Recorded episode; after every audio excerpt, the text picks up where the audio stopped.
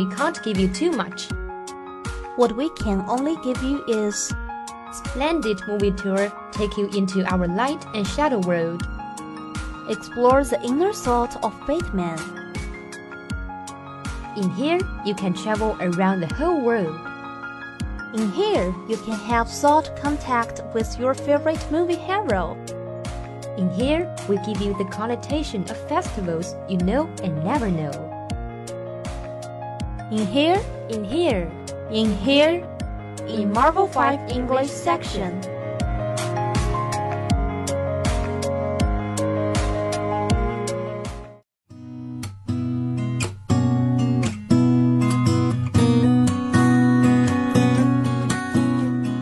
Hello everyone, here comes the wonderful day to listen to our broadcast again.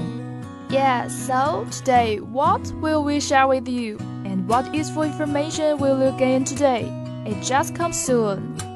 Today we'll tell you two different stories and really hope they can bring something meaningful to you. Okay, before we listen to the first story, let's enjoy a familiar song related to our first story, Season in the Sun.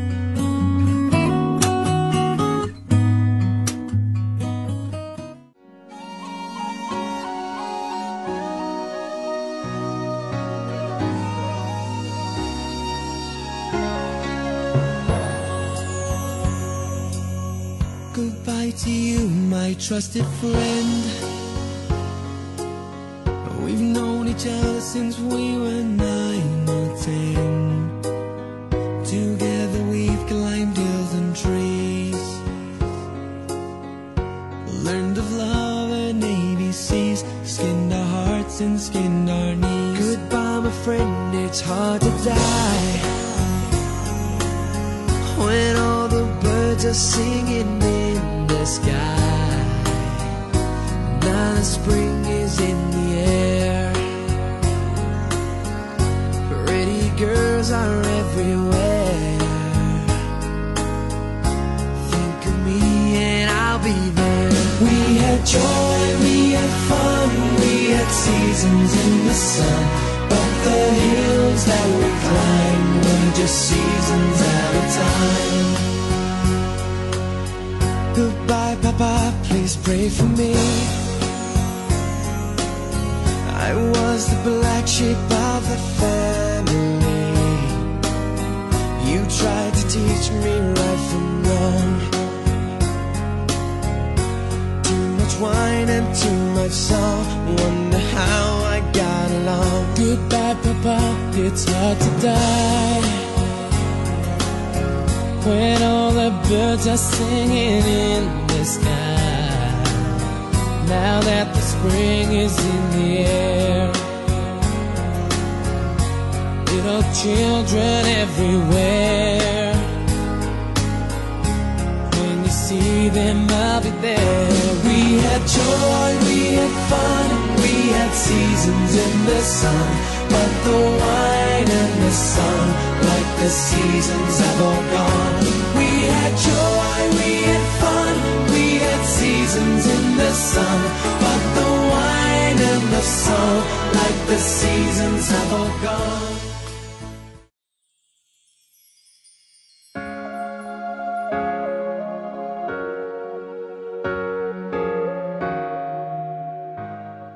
Oh, just with a little lively but also a kind of blue feeling, isn't it? Today, our first story is said to be the background of the song, which is about love and friendship. The song is derived from the last words of a prisoner who was condemned to death. The story happened in a small town in the 50s in America. There are two boys who are both so handsome. They grow up together, climbing trees, playing games, and going to school every day. They have a so wonderful relationship, although they have the obviously different characters. One is always bright and confident, while the other one is so shy in public. And one day they fall in love with the same girl. It is easy to guess that, in the end, the girl chose the bright one. After they graduated, they married. And the bright boy became a truck driver, while the shy one managed his own grocery in the local. Because of the work, the bright one always needed to go to far place to carry goods, leaving the girl home alone. So the shy one often came to their house to take care of the girl. Just as the saying goes, love will come in time, and at last, they fell in love with each other, which meant that one of them betrayed her husband and the other betrayed his best brother. But the day has eyes, the night has ears. One day, the bright one found the event, and so angry he was that he took out a gun and killed them both. Then he went to the police and confessed his own crime.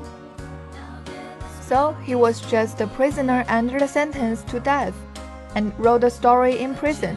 And finally, it is applied to the song Season in the Sun.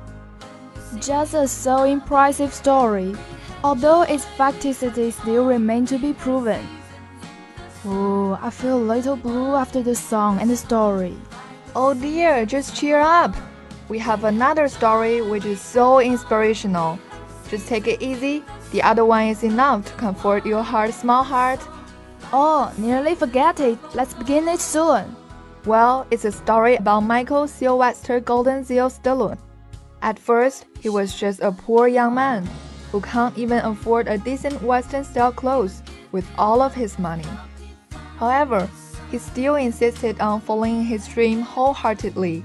He dreamed of being an actor, even being a superstar. At that time, there were 500 movie companies in Hollywood.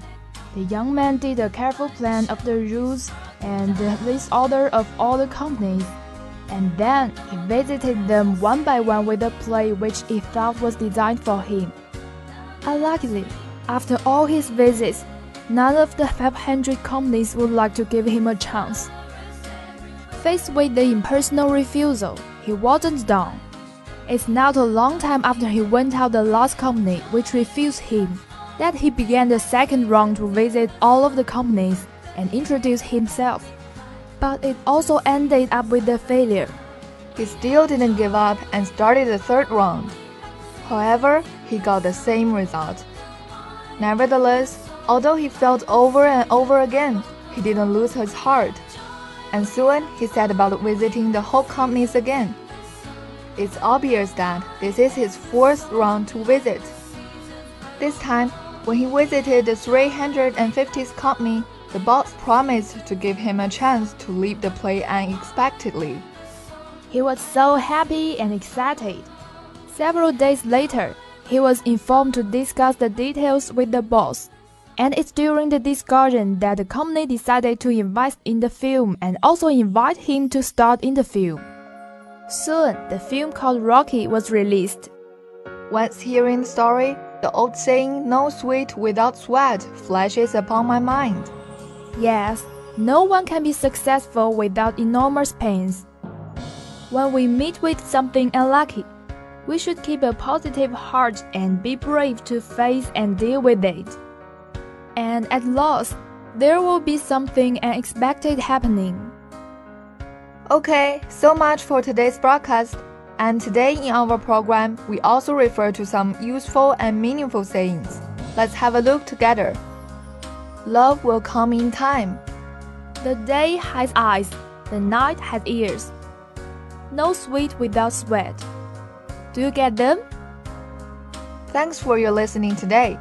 Thanks for Lily, Ricky, and Esther. Let's meet next week. I'm Alicia. I'm Faustina.